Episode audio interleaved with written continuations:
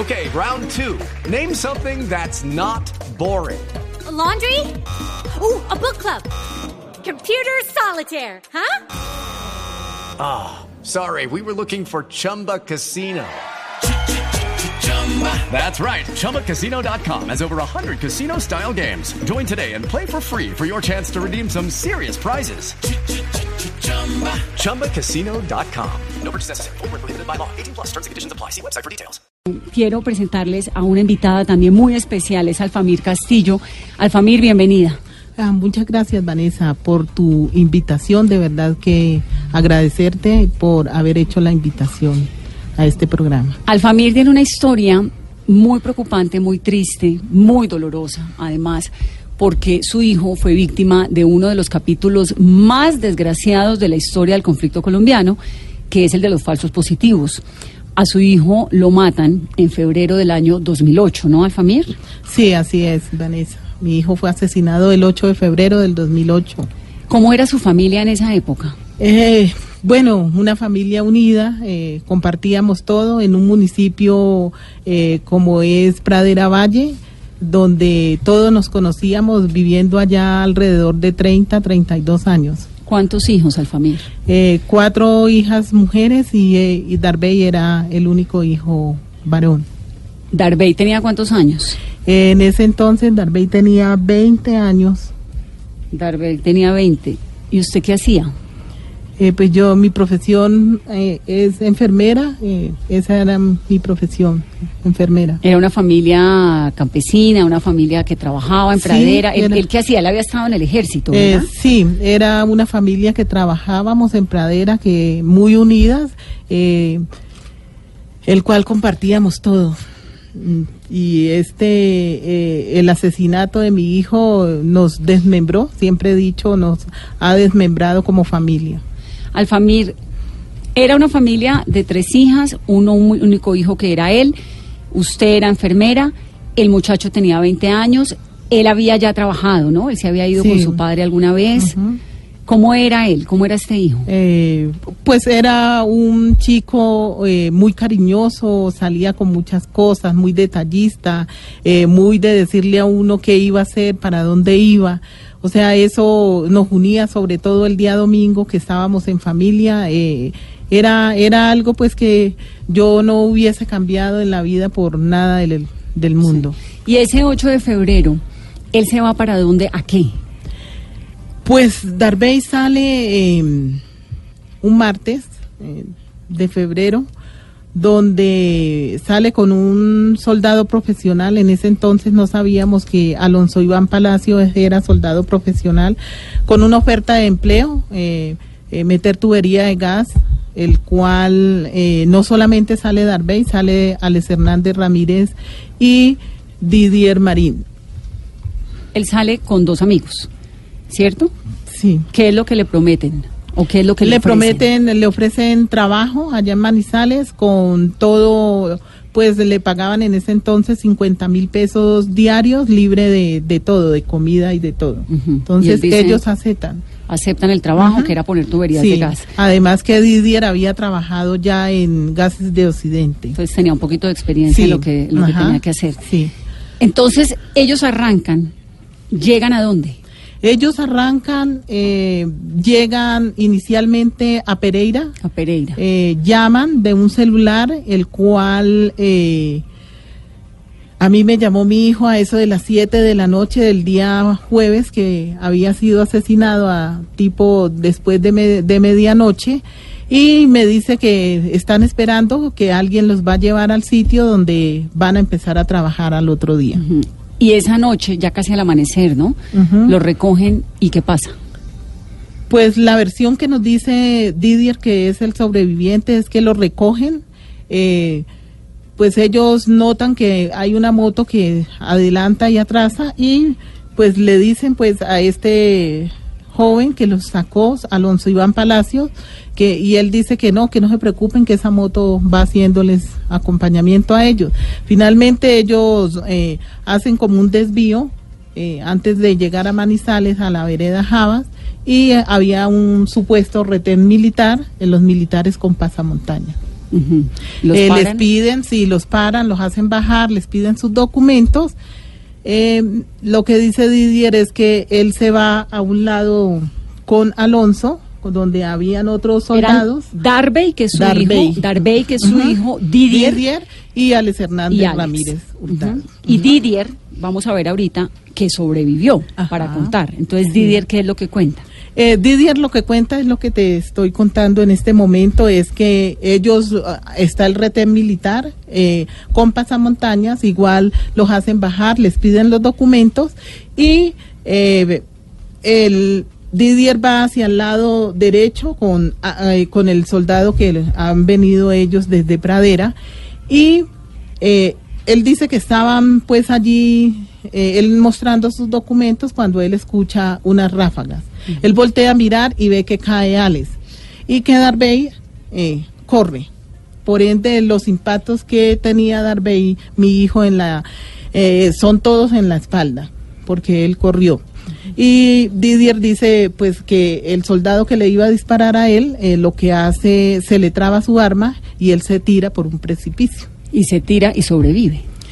Sobrevive, sí, contándonos pues, eh, eh, sufre lesiones en la cara, en el, en el brazo, creo que también en un pie, y pues le, lo persiguen, sin embargo, él dice que lo persiguen más o menos hasta las cinco y media de la mañana. finalmente se monta en un bus. Finalmente logra- sí, pero no fue tan fácil porque eh, Estaba herido, además. sí, estaba herido, ningún bus lo quería alzar y finalmente él dice que mintió, dijo que eh, lo había, le habían robado la moto, todos sus papeles y que él necesitaba llegar a, a la, a la terminal porque iba hacia Cali. Esto ocurre en febrero del 2008. Sí. Y su hijo comienza a engrosar las filas muy tristes de un capítulo muy, doli- muy doloroso y muy eh, vergonzoso de la historia de Colombia, que es el de los falsos positivos, de jóvenes, campesinos, pobres, afrocolombianos, indígenas, muchachos, como el hijo suyo, que hacen pasar como guerrilleros heridos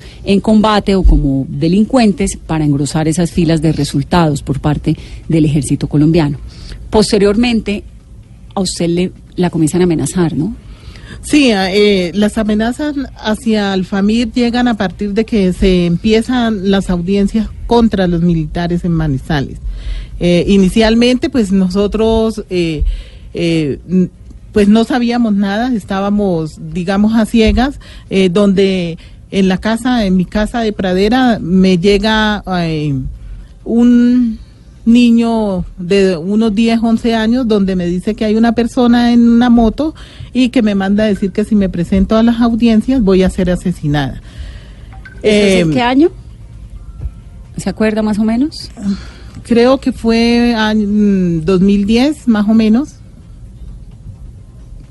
Sí. Y ahí 2010. entonces usted igual se presenta a las audiencias, Igual, usted es una mujer valiente. Eh, yo comento esto con, con alguien donde nos recomienda ir, ir, pues a a Movisa, el Movimiento Nacional de Víctimas de Crímenes de Estado. Yo hablo con Marta Giraldo y ella me dice pues que yo no me puedo presentar pues allá sola. Eh, eh, hacemos conexión con Jorge Molano, Germán Romero, y es donde se empieza a hacer pues como el acompañamiento de defensores de derechos humanos. Alfamir, pasa todo este episodio por cuenta de ese, de ese acontecimiento tan desgraciado en la vida suya, de su familia y de su hijo. Hay siete militares colombianos juzgados, ¿cierto? Con condenas de más de 40 años. Sí.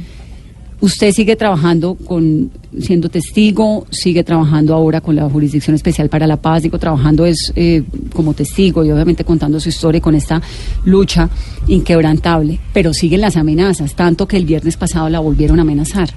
Le hicieron un atentado. Sí, eh, las amenazas han seguido. ¿Las en amenazas siempre han estado? Siempre han estado, siempre han seguido. eh, igual lo que decía el abogado Romero antes de sentarme aquí era que hay cantidades de amenazas contra el FAMIR.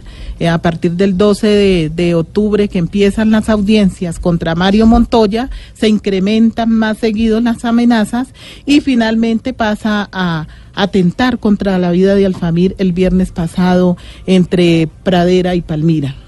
Alfamir, ¿quiénes están detrás o estarían detrás de estas amenazas y este intento de acabar con su vida? Bueno, las amenazas son muy claras, ¿no? Las amenazas son muy claras, ellas lo dicen, eh, no te metas, no te puedes meter con mi comandante, él no puede ir preso, eh, ya hemos salido, bueno, todas unas amenazas así, y claro, sabemos de dónde vienen las amenazas, vienen de los militares. ¿Qué fue lo que pasó el viernes? Pues el viernes, eh, a raíz de todas las amenazas que me había llegado, eh, pues teníamos casa por cárcel, siempre lo he dicho, y entonces eh, le escribo al abogado Germán Romero y le comento pues que tenía intenciones de ir a la finca donde mi hija, y eso fue lo que hice, tipo 4, 4 y cuarto, creo que llegamos a la finca, donde estuvimos allí y a eso de las cuatro y media, cinco, llega una amenaza. Eh, yo se la envío a mi abogado ¿Le llega Germán por Romero dónde? vía mensaje de texto. Se la envío a él y él me dice, ¿dónde estás? Yo le digo, no, pues estoy donde le dije, yo estoy aquí. Me dijo, ¿estás bien? Yo le dije, sí. ¿Estás segura? Yo le dije, sí, estoy, estoy bien. Pues a eso tenía un compromiso eh, de un taller en Pradera muy temprano, al otro día, el día sábado, y decidí pues que nos veníamos a las 8 de la mañana y eso fue lo que pasó. Salimos a eso de las 8, hay un tramo más o menos a salir a la carretera desta- destapada entre Pradera y Palmira y al hacer la parada, el esquema donde iba yo, que por ende tenía que parar, eh, pues eso fue muy rápido, se escucha algo como, como algo que, que fuerte que golpea y vemos con mi esposo porque veníamos atrás en la parte de atrás los dos eh, algo, eh, como candela. Eh, esto nos asustamos mucho. Pues el esquema reacciona muy muy rápido. De verdad que resalto esto lo resalto yo también pues porque eh, uno, primeramente, pues agradecer pues a la ONP que había hecho las gestiones eh, justamente el día de las audiencias, el 17 de octubre, eh, poner eh, medidas, mm, Sí, implementar las medidas de protección con ese Sí. esquema, que era un carro blindado y afortunadamente eh, eso me salvó de ser asesinada ¿Usted y estar que- aquí hablando cree que- contigo. Que, la iban a matar al Famir? El objetivo era asesinar, obviamente que sí. El, ase- el Dispararon objetivo era dispararon eh, dos impactos en la parte donde iba yo, eh, uno de los impactos en la parte donde estaba uno de los escoltas. Pues Alfamir está en este proceso. Usted, eh, Emilio José Rojas, que es el agregado militar en este momento en Chile, cuando su hijo fue asesinado, ¿él qué hacía en el ejército? Esto porque José Miguel Vivanco, el director de Human Rights Watch de la ONG para las Américas, hizo unas declaraciones muy contundentes el fin de semana a Blue Radio y dijo que él era parte de esa brigada. ¿Usted tiene información de eso, Alfamir? Pues esa información eh, contundente más que todo la tiene mi abogado Germán Romero. Pues no sé si le quieras preguntar porque aquí está. Él aclarará un poco más eh, lo que es... eh, eh, Pero la información Emilio que usted José- tiene es que él está Sí, como agregado. Él es- está como agregado, eso sí lo sé, pero él era parte de la brigada, Obviamente que sí. de la brigada 8. Sí, Y Jorge Navarrete igual, también también. eran militares de la brigada 8. Ujú. eh, ¿Y ellos qué tuvieron que ver con el asesinato de su hijo directamente? Eh, la orden se dio de alguien eh, muy arriba y entre esos alguien está eh, estas dos personas que acabas de mencionar y también eh, y también está obviamente eh, ay, se me olvidó el nombre. ¿Quién? ¿Un general? Mm, sí. Mario Montoya Uribe. Pues Alfamir, nos alegra que esté viva para que nos pueda contar esta historia. Quería invitarla a este programa para escucharla por todo, por sus amenazas, por su coraje, por su fortaleza como madre, pero sobre todo porque ese es un capítulo de la historia de Colombia que el país tiene que saber, se tiene que horrorizar para que no se vuelva a repetir. No, yo le, yo te agradezco a ti por haber hecho la invitación, de verdad, que es visibilizar estas cosas y decir, pues, que esto no puede seguir pasando en Colombia. Eh, en los- las, nosotros como víctimas debemos de tener algo garantizado por el gobierno colombiano y es eso, ¿no? La vida por quien reclamamos y pedimos justicia. Gracias, Alfamir, por venir a. Gracias a ti por la invitación.